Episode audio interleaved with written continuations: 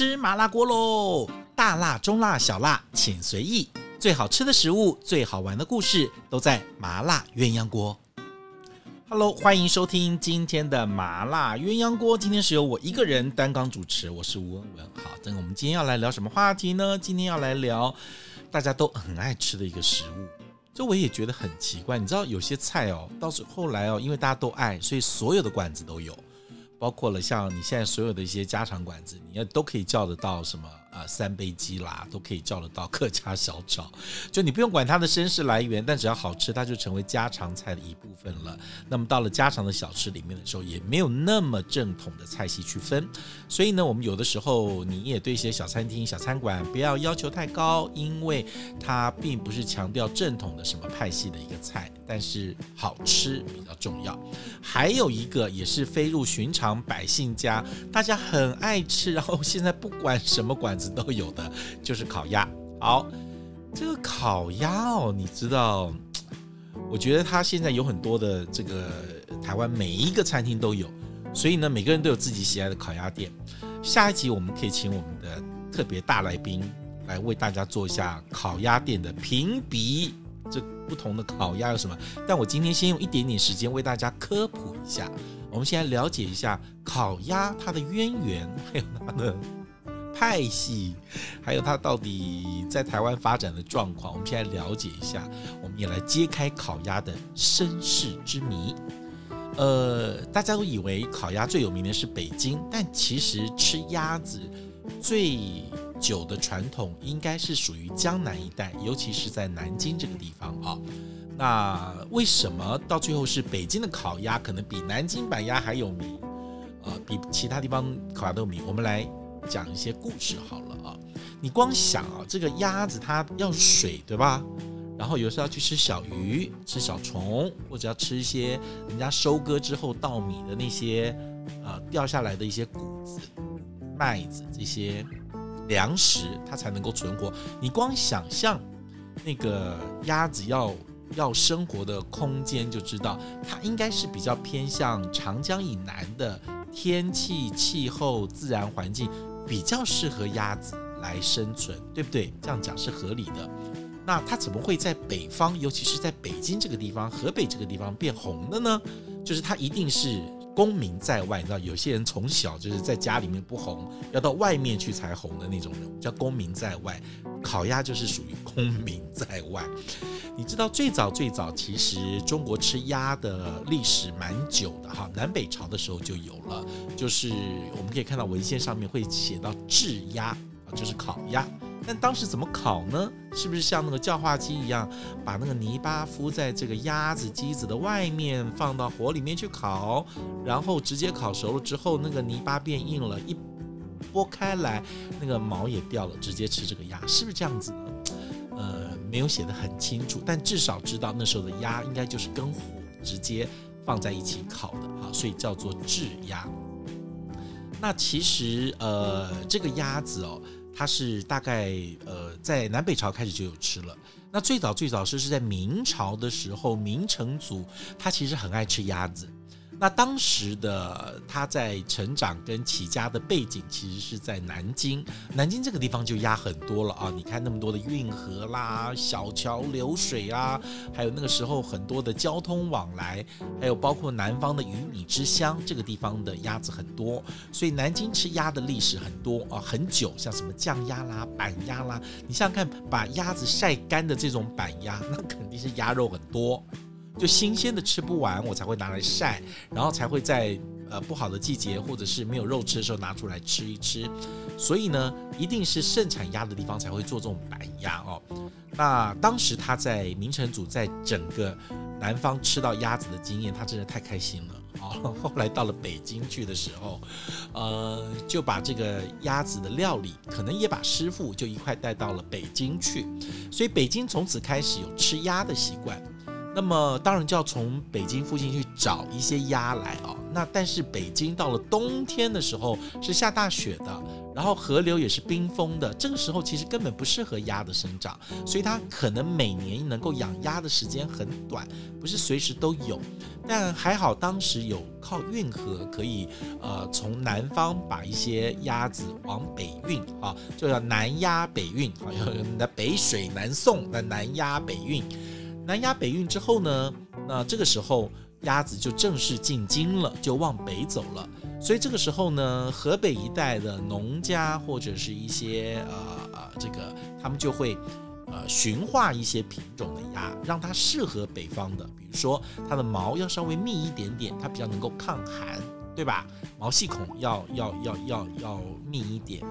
然后，因为它不是散热用的，它要保温用的哈，所以呢，就会慢慢驯化一些鸭种出来哈。所以最早也有说北京烤鸭，现在的北京鸭是白色的鸭。他说，呃，我们看到资料写说，它最早最早还是来自于南方的。这种野生的绿头鸭，然后慢慢驯化之后，换了饲料，换了环境，改了几代之后呢，后面开始就变成白色的。这个我们就是称为原始的北京鸭的品种。所以你现在去打 Peking duck 啊，就是属于这种白色的北京鸭。那这个鸭呢，也就成为烤鸭的一个一个一个一个怎么讲？呃，最好的一个品种。那南方当然吃鸭的方式很多了啊，可能烧鸭、酱鸭、板鸭、烤鸭，但是北方独孤一味啊，他就是特别喜欢的，就是烤鸭。那么从明朝开始，这个呃烤鸭都还是在一些的宫廷里面会出现，后面才开始到了民间里面开始吃，那一定是这个原料变丰富了。民间才会开始吃。如果它的原料是很稀有的，肯定都只有送到宫廷里面，达官贵人可以吃。那么后面就可以看到，大概在十五世纪的时候，大概是一四一六年的时候，那么就有这个卖鸭子的店的一个记载。那当时呢，呃，最有名的这家店，呃，是叫便宜方，哈。就是胡同老便宜方，但是当时的便宜方并不是专卖烤鸭，它可能还有别的东西，但是烤鸭是很有名的。那么后来呢，从老便宜方从明朝开始啊，一直慢慢就分出来，大概到了呃后面就开枝散叶啊，开枝散叶。到了十九世纪啊，大概就是一八五五年的时候，然后这个时候才正式有所谓的烤鸭专门店。哎，你知道大家开始分工越来越细了，你就负责做烧鸭，你就负责做炒菜，你就负责做什么啊？就开始有些啊，你卖面啊，你卖饭，就开始有些分工出来了哈。所以真的有正式的呃专门的烤鸭店，大概就是从十九世纪一八五五年左右开始，便宜坊分出来的好几家的这个他们叫做呃鲜鱼口便宜坊。那么当时就被认为是烤鸭专门店的一个起源啊，起源。那么到最后，这个烤鸭的方式又在不断的呃跟进跟进啊，就是越来越好。那所以到了在便宜坊之后，大概十几年之后，大概是一八六四年，所以呃全聚德才出现。那么全聚德出现的时候呢，呃，它最早也不叫全全聚德，呃，应该叫德聚全啊，后来叫全聚德。好，anyway 不管。那么全聚德后面再开始卖烤鸭，已经是在便宜坊后面了啊。但为什么我特别举这两个店？第一个，他们就是在呃我们可以找到的一个历史的一个源头上面，是专门在北方，尤其是在北京这个地方卖烤鸭的两家专门店。而且他们时间虽然有先后，但是其实差距不远啊，差距不远，大概都是在十九世纪中期的时候出现的啊。那么，呃，他们这两家的呃用的鸭呢，当时其实中国是讲的，呃，喜欢吃的是比较肥一点的鸭，我觉得是有道理的，因为当时可能油水吃的不够多。啊，所以大家希望吃油一点的鸭，所以当时的鸭的饲料饲养方式哦，第一个你不能让它养太久，因为养太久了之后，它遇到冬天了，它就可能就没办法活了，所以必须要在最短的时间春夏的时候养好就可以吃。好，所以它就必须要在很短的时间之内把鸭给养肥，才有这个油。所以当时的一个养鸭的一个方式，跟现在欧洲养鹅肝的方式很像，就是用填鸭的方式，就是不让鸭运动，然后就一直去强灌食，让它吃很多东西，那肯定会肝肥大、肝硬化。你知道那时候的鸭就会变得油很多。所以这个鸭他们喜欢拿来烤，因为烤出来的鸭就会油滋滋的。那你知道现在我们讲的填鸭式的教育，填鸭式的教育其实就是源自于这个由来，啊，源自于这个由由来。那当时的品种已经是北京鸭了，然后也因为在北京发扬光大了，所以从此烤鸭在北京这个京城里面就开始分派别。啊，有人喜欢吃便宜坊的烤鸭，有人喜欢吃全聚德的烤鸭。好，来了，那他们两个差别是什么？当时的烤鸭分为两种，最早最早的烤鸭，好，记住一下，最早最早的烤鸭是属于焖炉烤鸭，啊，就是便宜坊的烤鸭。所以现在我们看烤鸭都会问，你们家的鸭是焖炉还是挂炉？好，焖炉就是我们最常看到，像一些烤鸭店里面，它放了一个像是橄榄形状的大铁桶，啊，大铁桶啊，就是一个炉子这么大。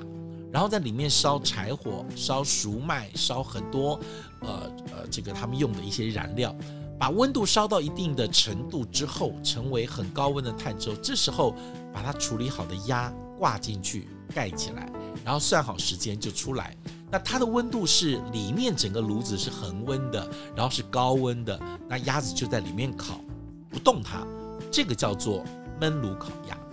那挂炉烤鸭就是一个开放式的炉。看过那个烤披萨的炉子吗？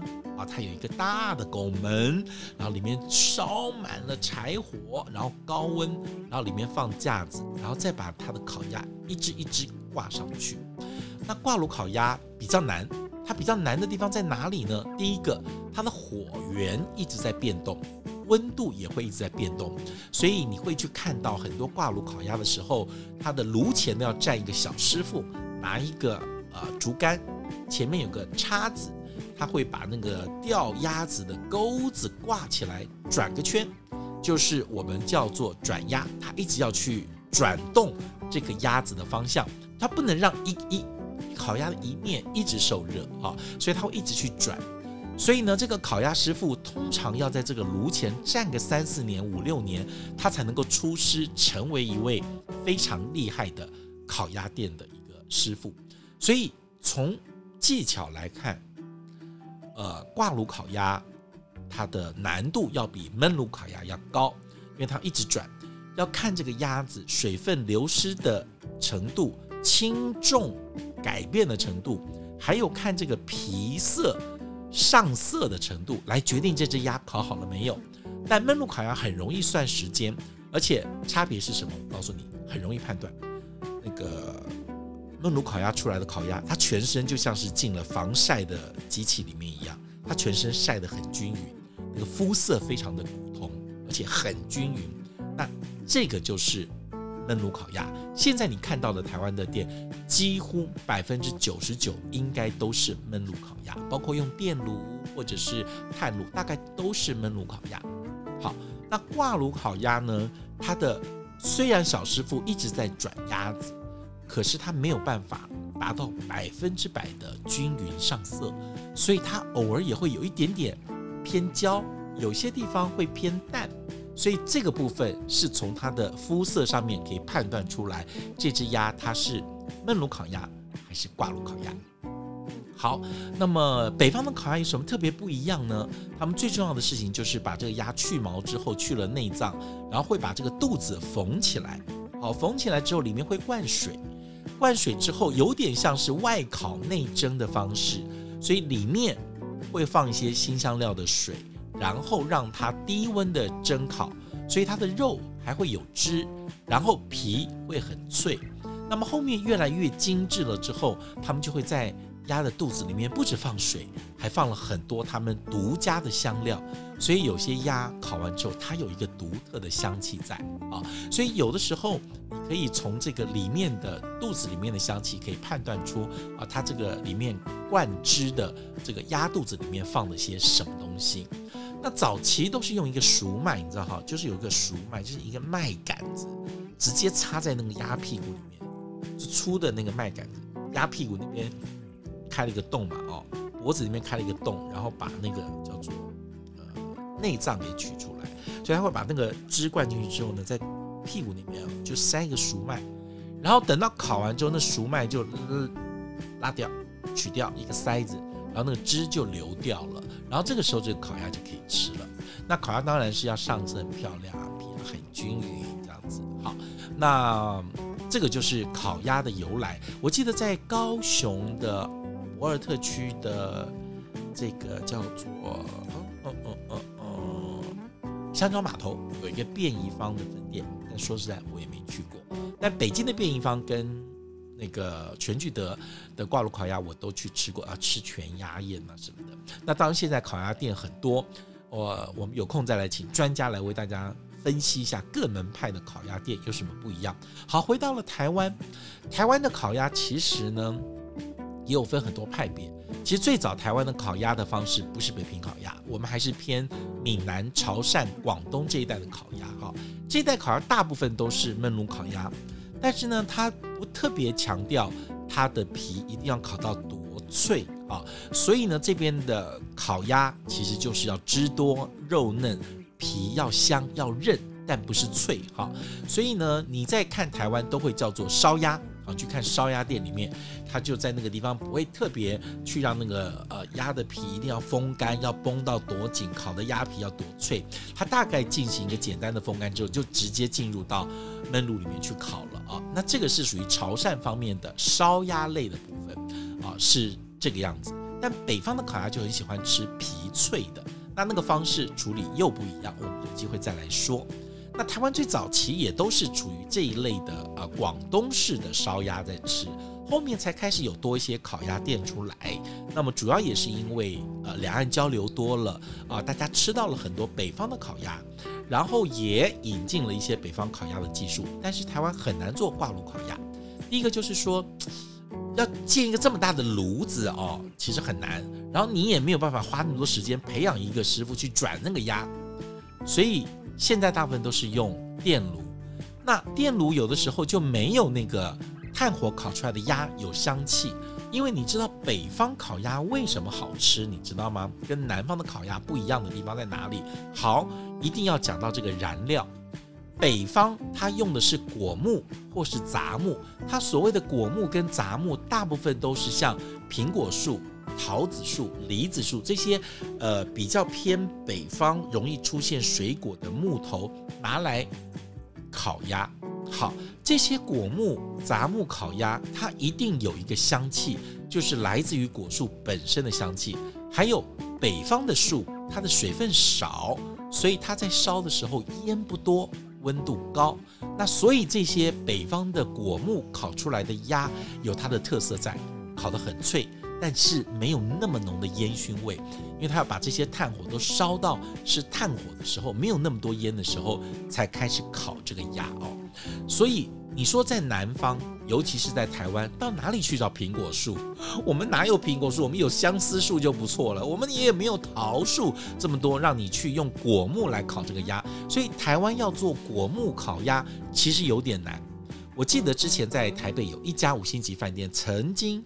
跟全聚德有做过呃联手呃联名做这样子呃跨界合作来推出全聚德的烤鸭，我就有问，请问你们是用挂炉烤鸭、焖炉烤鸭，还用什么木头烤吗？我说对不起，我们用电炉烤鸭来喽。那电炉烤鸭怎么去解决挂炉烤鸭的这个果木烤出来的香气呢？现在的技术非常的好，他们有很多。天然萃取的果木的精油啊，比如说你要桃木，你要苹果木，他们有精油喷加水喷在这个鸭子上面，烤出来的时候就有微微的果木香，哇，很神奇。那也取代了一些不方便跟卫生上的考量，我觉得情有可原。但是真的用。烤出来的那个鸭的香气是不可同日而语的。你若去北京或者是啊大陆吃过很多很好的烤鸭店，他们的挂炉烤鸭，那那样子脆跟它的风味是很难很难被取代的。好，那再回到讲台湾的这个烤鸭，那台湾第一个就是不容易取得这个燃料，所以我们没有办法做挂炉烤鸭，大部分都是焖炉烤鸭。好，第二个，台湾早期的鸭都是属于菜鸭，知道那种吃。吃吃当归鸭的，吃这个白切鸭的，哈，就是鸭肉面、鸭肉米粉的那种鸭，那种鸭呢，这肉就比较柴，那也比较大只啊，比较大只，那它烤起来的香气也没有那么好，然后油脂也没有那么多，所以其实早期台湾养的一些鸭的品种，它是不适合做烤鸭的。那这个时候呢，呃，也非常幸运的就是，因为大家很爱吃烤鸭，所以北京鸭的品种在大概十九世纪、二十世纪初的时候就已经有品种向外去交流了，去交流了。当时北京鸭的品种最早就在美国的时候重新做复育，也重新。做品种的改良，那另外有一批啊，他们取得的签证，他们选择到英国留学，所以呢，当时北京鸭有两派，一派去美国，一派去英国。那在英国这边重新改良的北京鸭，在英国也发扬光大。那在十九世纪、二十世纪的时候，呃，在欧洲开始吃烤鸭的时候，当时有些移民开始往欧洲去了，那就是用这个品种吃他们乡愁的烤鸭。我记得我在大学第一次出国，第一次吃到全聚德的烤鸭。所谓全聚德烤鸭，其实是在德国。当时有一个全聚德的师傅，他是移民到了德国的杜塞多夫，他做的全聚德烤鸭。但 anyway 我已经忘记了，因为当时我也没吃过正统的全聚德，所以他说是全聚德，那我就相信是全聚德。我只记得好吃那个时候。好，所以我第一次吃到全聚德烤鸭，反而是在德国，非常奇怪，对不对？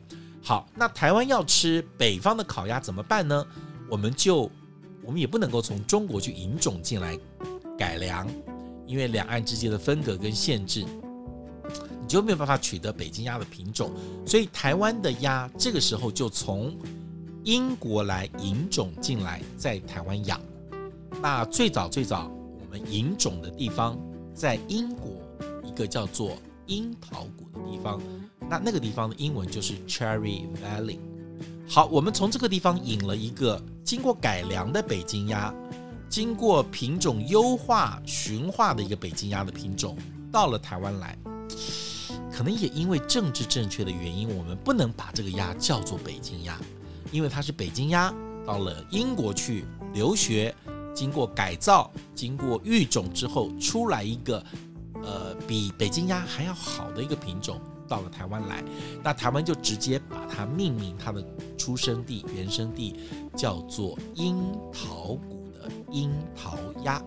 好，各位，我们是不是要来点掌声？这个时候我们就知道，樱桃鸭的名字正式出现了。很多会问说，为什么台湾的鸭都叫做樱桃鸭，拿来做烤鸭？你看什么很多有名的饭店做烤鸭都拿樱桃鸭，它跟樱桃没有关系，它不吃樱桃的，然后它也长得不像樱桃，然后它也从来不跟樱桃住在一起。但是它富裕的地方来自英国的樱桃谷，所以我们称之为樱桃鸭。好，这个就是解开了我们的疑问。台湾现在用的鸭就都是。樱桃鸭，那这个鸭是非常适合拿来做烧烤的。然后，因为它的皮烤起来就很脆，然后油脂又刚刚好，养殖的天数也差不多四十多天，所以呢，现在很多烤鸭店都是用它的呃品种。那当然最早。呃养殖最多的是宜兰，宜兰这个地方有稻田呐，有水啊什么的，很适合养鸭。那屏东这边也有，中部也有啊，所以现在北中南台湾都有养樱桃鸭的一些基地来供应台湾，不管是川菜馆，还是江浙馆，还是北平馆，还是台菜馆，都有卖烤鸭。大部分百分之九十都是用这个樱桃鸭啊，那尽管饲料有点不一样了，但现在因为饲料改善了啊，鸭的环境也好了，不需要再用填鸭的方式，它就可以长得肥肥壮壮，所以也可以符合我们的需求。所以现在台湾的烤鸭都是吃呃这个樱桃鸭，然后我们大部分百分之九十以上吃的都是焖炉烤鸭。那都不是挂炉烤鸭，有机会你到大陆去可以吃到非常正统，看到师傅在那个炉子前面一直转的那个鸭，就是挂炉烤鸭。好，我们今天把这个烤鸭的身世稍微讲了一下，希望大家理解。